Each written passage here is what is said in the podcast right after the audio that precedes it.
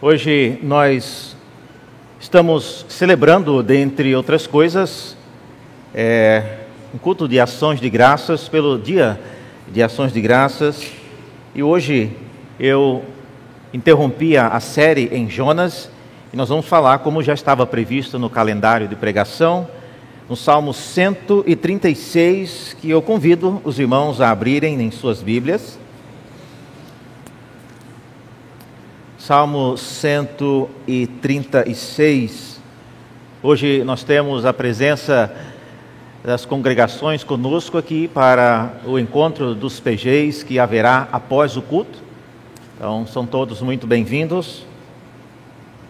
Salmo 136, nós vamos lê-lo de forma responsiva, mas porque esse salmo já é conhecido por ter um refrão que se repete todos os 26 versículos, então eu lerei sempre a primeira parte do versículo e a igreja junta lerá a parte final do versículo que é porque a sua misericórdia dura para sempre, certo? Nós vamos ler então, eu lendo sempre a primeira parte do verso e a igreja repita a parte final do versículo. Diz assim a palavra do Senhor, Salmo 136. Deem graças ao Senhor porque Ele é bom.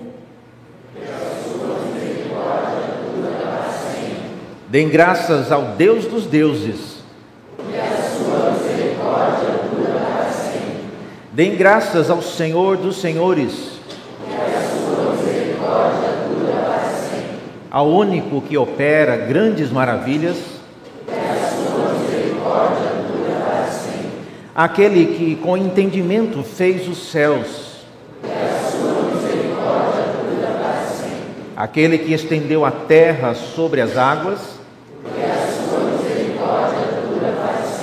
aquele que fez os grandes luzeiros, fez o sol para presidir o dia, fez a lua e as estrelas para presidirem a noite. Aquele que matou os primogênitos do Egito e tirou Israel do meio deles. Ele os tirou com mão poderosa e braço estendido. Aquele que dividiu o mar vermelho em duas partes e fez passar Israel pelo meio dele. Mas lançou Faraó e o seu exército no Mar Vermelho. Aquele que conduziu o seu povo pelo deserto. Aquele que matou reis poderosos, porque e tirou a vida de reis famosos, matou Seom, rei dos amorreus, e matou Og, rei de Bazã, e deu a terra deles em herança, e herança a Israel, seu servo, Aquele que se lembrou de nós em nosso abatimento. E nos libertou dos nossos inimigos. Ele dá alimento a todos os seres vivos. Deem louvores ao Deus dos céus. Vamos orar? Senhor, abra nossos olhos para entender a tua palavra, para obedecê-la e para seguir em nossas vidas conforme aquilo que aprendemos. Pedimos isso porque não somos capazes, precisamos que o teu Espírito, o mesmo que inspirou esta palavra, abra nossos olhos e transforme, ó Deus, as nossas vidas à medida em que ouvimos aquilo que o Senhor tem a nos dizer. Oramos e pedimos isso em nome de Jesus. Amém. Meus irmãos, como vocês viram, esse é um salmo que tem um refrão e ele se repete bastante. É um salmo que mostra a maneira como o povo de Israel era bem articulado e preparado para expressar palavras de gratidão. E quando eu penso nisso, eu fico imaginando situações quando nós somos convidados a ir à frente Imagine você trabalhando na empresa no Natal, em que as pessoas se reúnem, então alguém convida você. Fulano, vai até o microfone e agradeça todos que trabalharam na empresa esse ano e por tudo que foi feito. Geralmente, em situações assim, nós trememos na base, morremos de medo. Algumas pessoas têm pânico de ser lhe dada a palavra para falar qualquer coisa, muito menos agradecimento. E o pavor tem a ver com, primeiro, você se esquecer do nome de pessoas. Isso deixa a pessoa já congelada. Ela fica já preocupada de agradecer e se esquecer de alguém. Segundo, é o temor e o pânico de se esquecer do modo como as pessoas ajudaram você agradecer porque alguém fez alguma coisa, na verdade não foi ela que fez aquilo, foi aquela outra. Então, esse é o segundo pânico. O terceiro é de não ter as palavras certas para agradecer aquilo que foi feito. O Salmo 136 é um exemplo de como o povo no Antigo Testamento tinha a palavra certa, eles tinham a articulação correta para expressar a gratidão a Deus. E eles se lembravam dos nomes das pessoas eles se lembravam de como cada pessoa fez o que fez e eles também encontravam as palavras corretas. Agora, precisamos dar um desconto, porque quem escreveu o Salmo 136 é uma pessoa inspirada por Deus. Não temos como fazer algo semelhante àquilo que foi feito aqui. Porém, uma das razões por que o Salmo 136 está na Bíblia hoje é para que nos ensine a sermos pessoas que sejam capazes de também, igualmente, articular, tecer um testemunho de gratidão a Deus. Então eu queria pensar com os irmãos hoje, exatamente é, tentando responder essa pergunta: como tecer um testemunho de gratidão? Como é que nós conseguimos tecer, criar, formular um testemunho de gratidão à semelhança daquilo que o salmista fez aqui? Então vamos tentar responder essa pergunta hoje à noite, e pelo menos ao longo do Salmo 136, três coisas me vêm à mente e eu percebo que elas são bem evidentes. A primeira delas é você ser capaz de indicar o modo como você tece, constrói um testemunho de gratidão, você tem que indicar com clareza quem é o alvo da sua gratidão. Essa é a primeira coisa que, se você quer aprender a ser grato, a expressar a sua gratidão, você tem que ter uma consciência clara de quem é o objeto, o alvo da sua gratidão. Às vezes você pode ter as melhores palavras, você pode ter o melhor presente, você pode ter a melhor ocasião para agradecer alguém, mas se você agradecer a pessoa errada, tudo aquilo vai ser um grande vexame, um motivo de constrangimento e vergonha. É, não porque, porque você disse, mas você atribuiu a gratidão à pessoa errada. E se tem alguém, às vezes, no ambiente que sabe que a pessoa que está recebendo ali a homenagem a gratidão, ela não é digna da gratidão que está sendo dada a ela, aquilo pode suscitar indignação nos que estão ouvindo, pode significar até a pessoa que está recebendo um agradecimento de algo que ela não fez, ela se sente constrangida. Então é importante que, se você quer ser uma pessoa que aprenda a ser grata e consiga formular a sua gratidão, é, a primeira coisa é essa: você identificar com clareza quem é a pessoa que recebe a sua gratidão. Nesse salmo, vocês viram aí?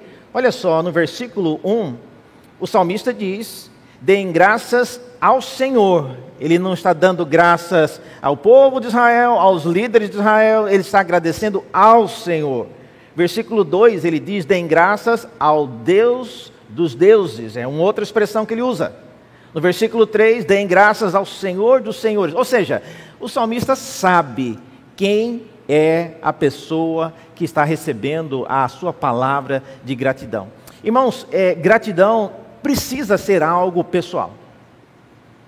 Se você, por exemplo, recebeu algo muito importante de alguém da sua família e você é que está constrangido, você passou muito tempo brigado com esse membro da família e está totalmente sem a é, motivação ou até sem é, espaço ou situação para agradecer e você chega de público. Eu queria agradecer as pessoas que me ajudaram esse ano com a minha escola.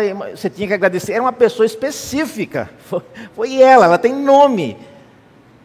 Então, agradecimento é algo que precisa ser dirigido a alguém específico. Todo agradecimento que é muito geral e que agradecendo você acaba agradecendo a todo mundo, então acaba que ninguém foi diretamente agradecido e reconhecido por aquilo que foi falado. Então, esse é o primeiro testemunho que nós vemos no salmista ao tecer o seu testemunho de gratidão, o salmista ele sabe para quem ele está dirigindo a sua gratidão. E hoje, às vezes, temendo ser politicamente incorreto, a gente começa a agradecer as pessoas e depois a gente faz o recorde. Mas eu também sou grato por todo mundo que está aqui hoje, todo mundo que de alguma maneira ajudou. Não, é, se tem alguma pessoa que foi importante naquele evento, naquele episódio ou numa programação, essa pessoa ela merece receber uma palavra de gratidão. No caso aqui, é Deus. O salmista, vocês viram que ele descreve vários episódios da vida de Israel, na história do povo de Israel. Tinha tantas pessoas para agradecer, mas ele conseguiu amarrar todos aqueles eventos, dando em alguma medida graças e gratidão a Deus por aquilo que aconteceu. E olha que ele mencionou coisas às vezes terríveis. Matou o rei de Og, porque a sua misericórdia dura para sempre. Então, essa é a maneira como nós precisamos iniciar a formular, a tecer as nossas palavras de gratidão. Às vezes, geralmente no final de ano, quando tem nas empresas, nós temos lembranças a serem dadas o patrão compra o presente e dá para a secretária. Escreva aí um, um, cartão de agradecimento. Aí sai todo mundo correndo na internet. Palavras de agradecimento. Né? Como que a gente agradece alguma coisa? Ninguém consegue, às vezes, formular uma sentença, um parágrafo de agradecimento. E uma das razões é exatamente essa, irmãos. No caso, o salmista tinha uma facilidade, entre aspas, ele era inspirado, mas isso reflete uma cultura em Israel de se lembrar, de ter muito claro na mente quem era a pessoa recebendo aquela gratidão. E no salmo inteiro vocês viram aí que é um salmo que reflete em várias medidas o ato de Deus ser o criador, dele ser o libertador do povo e dele ser o guia durante o período do deserto. Então, as pessoas sabem, sabem o que Deus fez. E eu pergunto para vocês nesse primeiro ponto: você sabe o que é que Deus tem feito pela sua vida? Às vezes nós vivemos nossas vidas de maneira tão corrida e tão desesperada que nós só agradecemos a Deus quando um susto, às vezes, é, tira-nos da rotina do dia a dia. Uma vez eu e a minha esposa estávamos em Belo Horizonte, eu lembro disso como se fosse hoje. Estávamos atravessando ali uma rua no centro da cidade e nós não conhecíamos muito bem o trânsito. Era uma, uma região de Belo Horizonte que passava ônibus de, em várias direções. Nós olhamos para o lado e marchamos para atravessar a, a, uma rua que era com várias faixas e tinha ônibus e tinha carro e tinha várias coisas. Nós éramos pessoas adultas e marchamos de mãos dadas atravessar aquela grupo de, de faixas hora que nós atravessamos a primeira faixa, entramos para a segunda, meus irmãos, eu juro para vocês, veio um ônibus, eu não sei de onde ele apareceu, e ele vinha muito correndo. E à medida em que nós caminhamos, nós não sabíamos se nós iríamos continuar atravessando ou voltar, e na dúvida, É, eu não tive a mesma ideia da minha esposa, ela foi para um lado, eu fui para o outro. Mas o fato é que eu consegui puxá-la e a gente lembra de o para-choque do ônibus ter batido na bolsa dela só, na bolsa. Então, depois daquele momento, a gente fica pensando, nossa, a nossa vida, ela passa por um fio às vezes, e a gente é salvo de situações que nós nem imaginávamos aconteceria. Agora, isso é o que a gente vê, e as coisas que você não vê que Deus age em sua vida. Tanto no que acontece dentro de você, o organismo, o corpo humano é um mistério. E o fato de você estar aqui hoje, com saúde, sentado aqui, considerando tantos abusos que você já fez, comendo o que não deve, dormindo tanto que não deve, fazendo o que não deve, só de você estar em pé, andando, já é um milagre.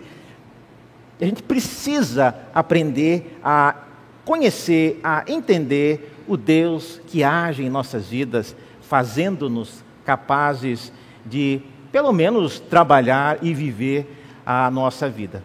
Mais ainda, o Deus que nos capacita para estar aqui, para adorá-lo. Então, esse é o primeiro ponto. Indique com clareza quem é o alvo da sua gratidão. Se você não é capaz de fazer isso, se você não é capaz de saber, de dar um nome para aquilo que você vai agradecer, você não está preparado para agradecer. Você tem que saber quem é a pessoa. E o salmista demonstrou isso de maneira muito clara falando de várias maneiras que Deus, o Senhor dos Senhores, o Deus dos deuses, é aquele que recebe a gratidão que ele está proferindo aqui. Segunda coisa que você percebe também, para você aprender a tecer um testemunho de gratidão, você tem que ter certeza do que exatamente a pessoa fez. Essa é uma outra coisa delicada. Como eu disse, você agradecer uma pessoa por algo que ela não fez, ela se sente constrangida. Se ela tiver um pouco de, de senso, ela vai interromper a sua palavra de gratidão. Vai, não, não fui eu, não, é, é outra pessoa. Não fui eu que fiz isso. Fico lisonjeado pelas palavras, mas não fui eu que fiz. Então, eu não posso receber isso, porque eu estou vendo aqui, tem pessoas que sabem que não fui eu. Então, se eu ficar quieto, ouvindo todo esse elogio, todas essas palavras de gratidão, eu vou ser um hipócrita.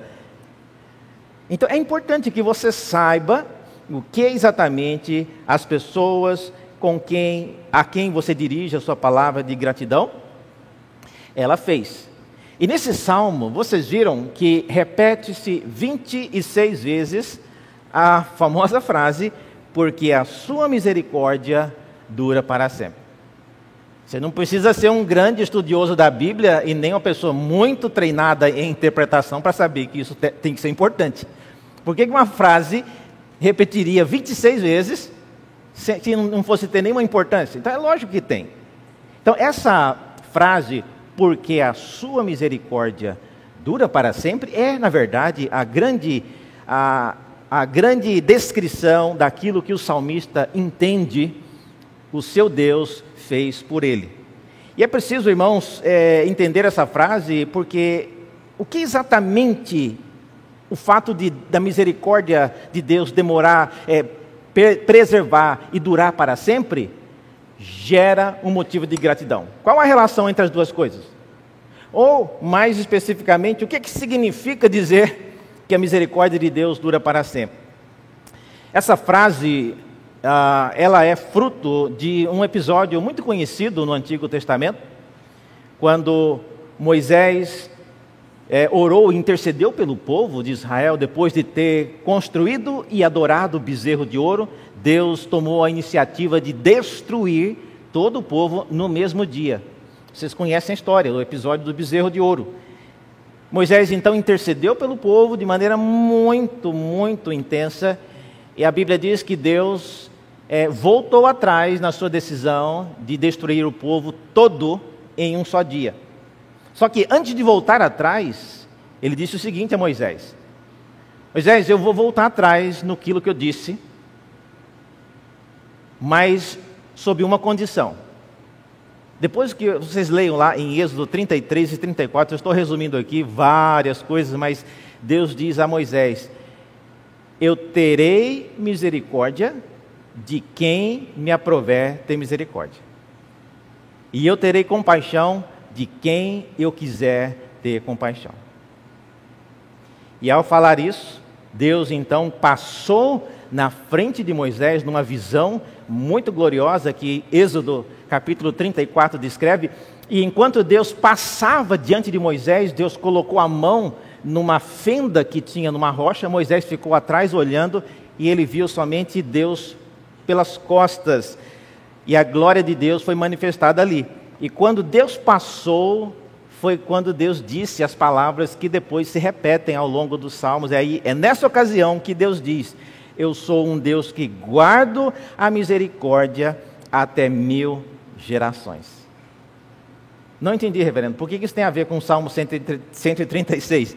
Irmãos, essa expressão, a misericórdia, Deus falando que a misericórdia dele, ela permanece por mil gerações, é uma maneira simbólica de dizer que ela permanece para sempre. Deus disse isso para Moisés no ano 1440. Ah, considerando que uma geração tem 40 anos, porque quando Deus disse que uma geração de Israel ficaria no deserto, foram 40 anos. Então, se são 40 anos, desde o dia em que Moisés ouviu essas palavras de Deus até o ano de 2022, você sabe quantas gerações passaram? Eu não sou bom de matemática, mas eu fiz a conta já. 86 gerações apenas. Então, mil gerações, se Deus não amou mais ninguém depois de Moisés até hoje, nós ainda estamos no lucro, nós ainda estamos nos beneficiando daquilo que Deus fez por causa de Moisés. Ou seja, a razão por que Deus age em favor da sua vida e da minha vida, meus irmãos, não é somente por causa daquilo que você é. Não é somente por causa daquilo que você faz, e até no nosso dia a dia, às vezes você se vê nessa situação de ser beneficiado com alguma coisa, não por causa de você, mas porque as pessoas conhecem os seus pais, porque as pessoas conhecem de quem você é irmão. Talvez você mesmo não merecesse nada do que a pessoa está fazendo, mas ele sabe quem é o seu pai, quem é a sua mãe, até se seu pai ou a sua mãe já é falecido. Eu estou fazendo por ela, por ele, por, por causa daquilo que o seu pai foi enquanto com vida, ou por causa daquilo que a sua esposa foi. E isso é verdade também a respeito de Deus. A sua misericórdia, ou seja, a sua bondade, ela é manifestada até mil gerações, ou seja, dura para sempre. Outra coisa, a misericórdia de Deus, ela precisa ser entendida que, embora Ele faça isso para algumas pessoas, como Ele diz, Ele faz isso com quem Ele quer. Então, se dentre nós aqui tem algumas pessoas que não são objeto da bondade de Deus como outros são, não tem como nós chegarmos diante de Deus e reclamar: Senhor, eu não estou entendendo por que o Senhor age de bondade e misericórdia para com ele e não age para comigo. E Deus vai responder: Foi isso que eu disse lá a Moisés. Ele pediu para poupar a vida de vocês, eu falei que sim, mas eu coloquei essa condição: Eu terei misericórdia de quem me aprover ter misericórdia. E se você disser a Deus, mas isso não é justo, eu não sei o que Deus responderia, mas se eu fosse Deus, eu responderia: E você acha justo aquilo que o meu filho teve que fazer em seu lugar? Você acha justo o meu filho ter se voluntariado para morrer em seu lugar? Terei misericórdia de quem me aprover ter misericórdia. Então a gente tem que ter a certeza do que Deus fez para que você escreva algo semelhante, para que você ore de forma semelhante. O Salmo 136 revela de maneira clara que o salmista sabia que todas aquelas coisas aconteceram porque a misericórdia de Deus dura para sempre. E eu acho que nós, irmãos, precisamos lembrar nossos filhos. Chegue em casa hoje, abre a geladeira. Meninos, venha cá, olha, olha dentro da geladeira. Estão vendo aí? Eles vão olhar, o que será que meu pai está querendo? Está vendo por que, que tem essas quatro garrafas de refrigerante? Essas quatro pizzas congeladas? Esse bolo de chocolate, está vendo isso aí? Isso aí é porque a misericórdia do Senhor dura para sempre. Vai lá para cima no quarto. Vocês estão vendo essa cama aqui que vocês dormem? Toda bagunçada, mal feito. Mas você sabe por que, que tem essa cama aqui? Porque a misericórdia do Senhor dura para sempre. Porque se não fosse isso, meus irmãos, nós talvez não teríamos a saúde para trabalhar, não teríamos o emprego que nos pagasse o salário e não teríamos muita coisa. Então, o salmista nos lembra oportunamente que a misericórdia do Senhor é a razão porque nós somos quem somos, temos o que temos e vivemos da maneira que vivemos. Então, entenda isso. Tenha sempre a certeza do que exatamente a pessoa que você está agradecendo ela fez. Em terceiro e último lugar, encontre as palavras certas. Esse é um grande desafio, encontrar as palavras certas. Eu, eu vou falar mais sobre isso, mas eu deixei o cartão de Natal aqui e eu vi algumas pessoas falando para mim, pastor, eu estou com um cartão lá em casa e já sentei três vezes para escrever, não me vem à cabeça o que escrever, reverendo. Eu vou postar depois alguns modelos para que os irmãos, até isso, né, vou precisar ajudar alguns a colocar o que escrever no cartão de Natal. Mas encontrar as palavras certas realmente não é uma coisa fácil. E uma leitura do Salmo 136, você vai perceber que o salmista, ele conta uma história. Veja comigo, olha na sua Bíblia aí, a partir do versículo 4, veja que dá para perceber a história que ele está contando. Salmo 136, do versículo 4, ele começa dizendo: Ao único que opera maravilhas, né, aquele que com entendimento fez os céus, aquele que estendeu a terra. Ele está falando do quê? Dos atos da criação. E essa narrativa vai até o versículo 9. Tá? Versículo 9 diz: Ele fez a lua e as estrelas para presidirem a noite, porque a sua. Então, esses são relatos da criação. No versículo 10 em diante, olha como muda o tema. Ele começa a dizer: aquele que matou os primogênitos do Egito. Bom, aí já mudou. Qual que é o episódio agora?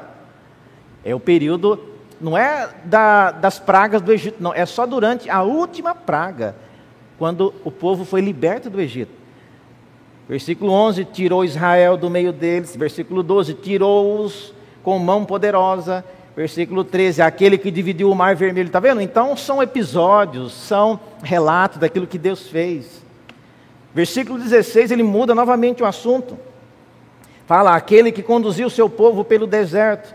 Já é um período que eles peregrinaram no deserto. E ele vai falar várias coisas sobre isso. Aquele que matou os reis poderosos, versículo 17. Tirou a vida de reis famosos, versículo 18. Matou Seon, rei dos amorreus, versículo 19. E assim por diante. É um relato.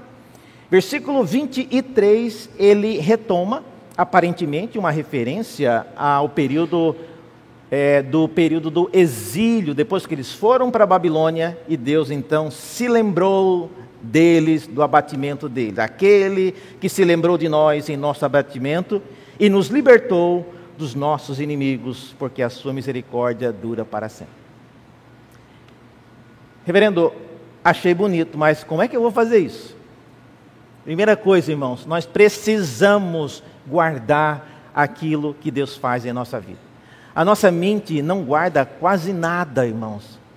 Então você tem que criar o hábito de anotar aquilo que Deus faz em sua vida. Se você não sabe onde, eu vou te dar uma ideia. Tá? Na Bíblia, da maioria de vocês, se você na última página da Bíblia, a minha não tem uma página em branco, tem uma página em preto, mas não importa, compre uma caneta branca. Comece a escrever na última página da sua Bíblia, no ano de 2022. O que, é que você é grato a Deus no ano de 2022? Escreva lá. Esse ano nasceu o seu neto. Esse ano eu fiz a cirurgia que eu havia planejado por tantos anos. Esse ano nós conseguimos finalmente comprar uma casa. Esse ano nós conseguimos finalmente encerrar um tratamento de câncer. Esse ano, coloque lá, irmãos, porque essas coisas elas passam e nós nos esquecemos delas. O salmista está fazendo isso porque ele guarda. E esse é um desafio que todos nós precisamos ter de guardar, guardar bem os detalhes, para que não só você, mas para que depois você se assente com os seus filhos Vem cá, filhos, hoje nós não vamos ver a geladeira, não. Hoje nós vamos ver a Bíblia do papai e da mamãe. Está vendo essa última página aqui? Olha só. Em 1900 e tanto, ah, o papai casou com a sua mãe. Ah, em 1900 e tanto, ah, está vendo aquele carro que aparece naquela foto? Então, a gente comprou aquele carro. Em 1900, então, você tem que se lembrar disso. Você tem que aprender a criar o hábito de contar as bênçãos do Senhor para as gerações que estão seguindo após nós. Do contrário, irmãos, nós criaremos pessoas cada vez mais ingratas, pessoas que não têm o reconhecimento por aquilo que eles têm. Pessoas que são criadas, às vezes, achando que ah, ter o que tem é simplesmente obra do, do, Meu pai trabalha, e ele, lógico que eu, eu posso ter. É, não é só isso, não. Tem muitos pais que trabalham, mães que trabalham, e os filhos não têm nada disso. É porque a misericórdia do Senhor dura para sempre. Nesse sentido, então, a principal dificuldade de tecer um testemunho de gratidão é exatamente conseguir se lembrar daquilo que Deus tem feito em nossas vidas. Se você não tem tantos motivos, olha, converse com as pessoas. Converse com as pessoas e você encontrará muitos motivos para agradecer. Você não precisa agradecer só porque Deus faz na sua vida, agradeça pelo que Deus faz na vida do irmão.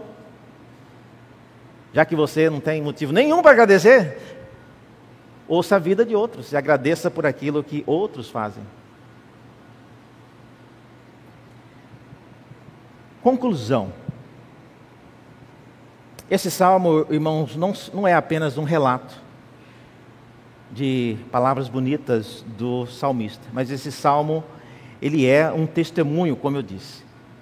E aqui vai uma pergunta para a gente refletir: qual a diferença qual a diferença entre algumas palavras de gratidão e um testemunho de gratidão? Qual a diferença?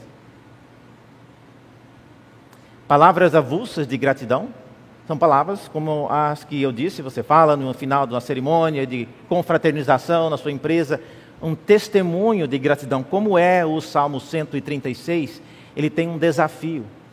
Olhe só como é que começa esse salmo. Esse salmo começa com uma ordem. Começa com a, a, a ordem: deem graças ao Senhor. Isso é uma ordem. E ele termina também com uma ordem. Veja lá o último versículo: deem louvores aos Deus dos céus. Então, não é uma sugestão. Olha, se um dia você precisar de alguma coisa e quiser por acaso, né, por obséquio, dar graças a... Não, é uma ordem. À vista de tudo o que o salmista relatou, a conclusão é: vocês precisam, Israel, vocês precisam aprender a dar graças a Deus.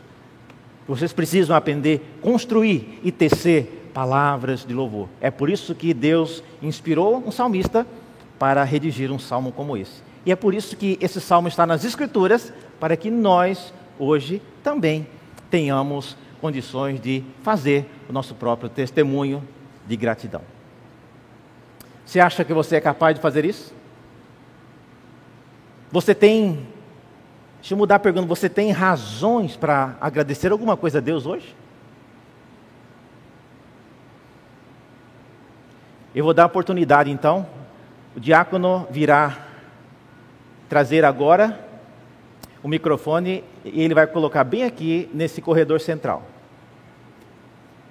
E nós vamos fazer uma algo para concluir essa mensagem. Todos os que quiserem vir à frente e falar uma frase curta, por que você é grato a Deus? A igreja então vai responder junto, porque a sua misericórdia dura para sempre. Então, o microfone, Lucas, tem que ficar virado para lá. Lucas, o microfone virado para lá para a igreja. Então o microfone vai estar aqui. E outra coisa, irmãos, a gratidão. A gratidão não é algo que você sente no coração. Não, a pessoa sabe que eu sou grato. Então, gratidão você tem que falar. Gratidão você tem que colocar para fora. E esse é o objetivo, esse é o momento que você tem para dizer uma frase curta. Não é para contar uma história É para falar uma frase curta e a igreja vai repetir na sequência o que o texto fala, porque a sua misericórdia dura para sempre. Os que quiserem, então, pode fazer uma fila aqui no corredor do centro e vai falando e vai voltando pelo lado. Meus irmãos, não espere, eu não vou dar aqui a noite inteira. Ah, eu quero que você use essa oportunidade. Não é para falar para mim, não. Eu vou até ficar ali do lado. É para você falar diante de Deus, na congregação do povo de Deus. É uma frase curta e a igreja responderá, porque a sua misericórdia dura para sempre. Vamos fazer isso? Se você está com vontade de vir, você já devia estar aqui.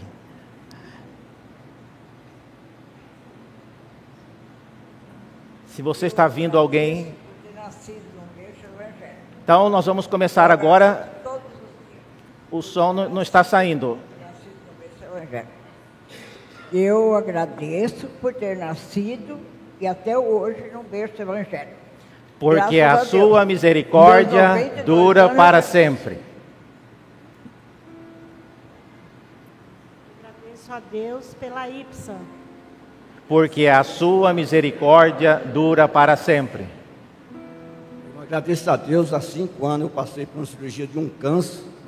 Eu agradeço muito a Deus por ter me curado, em nome de Jesus. Porque a sua misericórdia dura para sempre. Eu agradeço a Deus pela família que Ele me deu. Porque a sua misericórdia dura para sempre. Sou grata a Deus por ter uma família. Porque a sua misericórdia dura para sempre. Eu sou grato pela vida da Érica, pelo Renan, que foram os que me apresentaram a Cristo e a Ibsen. Porque a sua misericórdia dura para sempre. Eu agradeço pelo trabalho e pela superação dos desafios desse ano porque a sua misericórdia dura para sempre. Eu agradeço a Deus pela existência dos PGs. Porque a sua misericórdia dura para sempre. Eu agradeço a Deus pelos novos olhos que Ele me deu. Porque a sua misericórdia dura para sempre. Porque Deus me guardou quando eu caí porque a sua misericórdia dura para sempre. Sou grata a Deus pela minha saúde, por ele ter, por ele ter dado uma família e uma filha.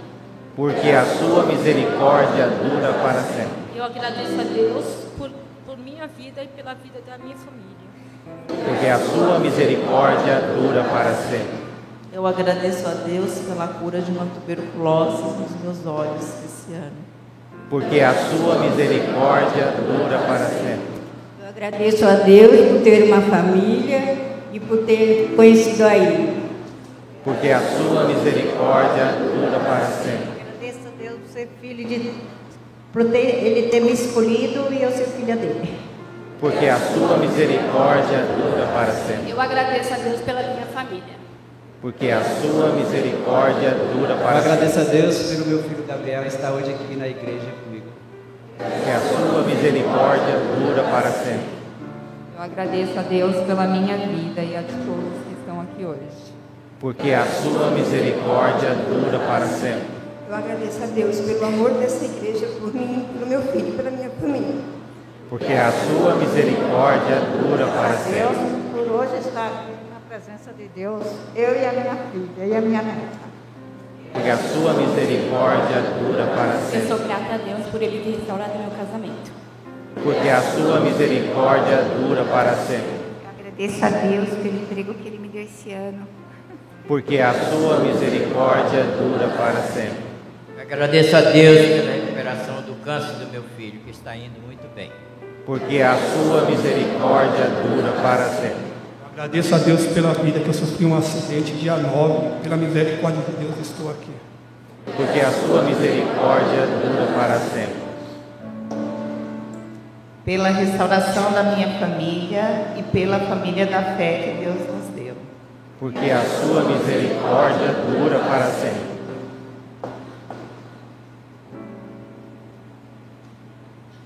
Agradeço a Deus por essa igreja por ter me trazido para ela, onde eu pude louvar e bendizer o nome do Senhor.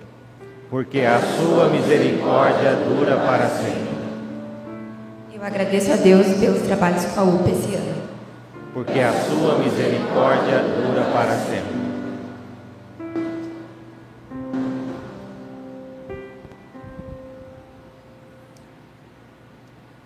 Vamos nos colocar de em pé e encerrar louvando a Deus com esse cântico e depois nós receberemos a bênção.